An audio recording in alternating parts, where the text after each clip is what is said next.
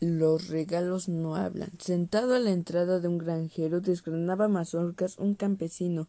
Hasta ahí llegó su pequeño hijo y preguntó Tata, ¿le ayudo? Sin levantar la vista, el papa contestó con sus preguntas. ¿Ya hizo su tarea? Sí, tata. Metió los chivos, sí, tata. Recogió los huevos, sí, tata. Tres canastas. Acarró el agua, sí, tata. Llené tres baldes. Llevó la leña que corté a su mamá. Sí, tata, dos viajes de burro. Está bueno, ándele pues, desgrane. Sentado y en silencio, el niño comenzó a desgranar. Casi terminaban, y el pequeño preguntó Tata, ¿me da permiso de hablar con usted? Claro, mi hijo. ¿Para qué soy bueno? El niño dijo con tristeza. Tata, es que mi mejor amigo Rogelio le regaló a su tata una camisa linda y el que le ayuda nada a sus tareas a sus tatas. Sí, tata, ese. y luego mi amigo Jacinto le dio a su tata un sombrero de piel negra muy bonito. el que no lleva sus tareas. Sí, tata, ese. Mm, y luego Toribio le regaló a su tata unos zapatos de piel. Mm, el que lo agarraron robando huevos. Sí, tata, ese.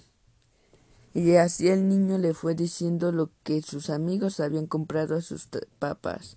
Al final el papá preguntó ¿Y cuál es su preocupación, mi hijo?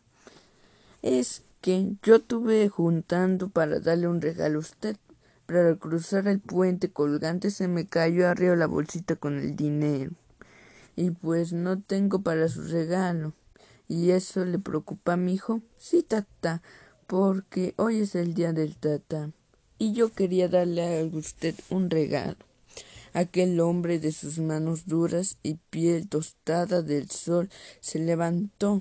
El sombrero rascándose la cabeza dijo Despreocúpese, mijo. Los regalos no hablan, no obedecen, no ayudan, se desgastan y se tiran. Yo no soy su tatá, porque usted me dé un regalo, no. Yo soy su tatá porque lo tengo usted. ¿Para qué quiero regalos?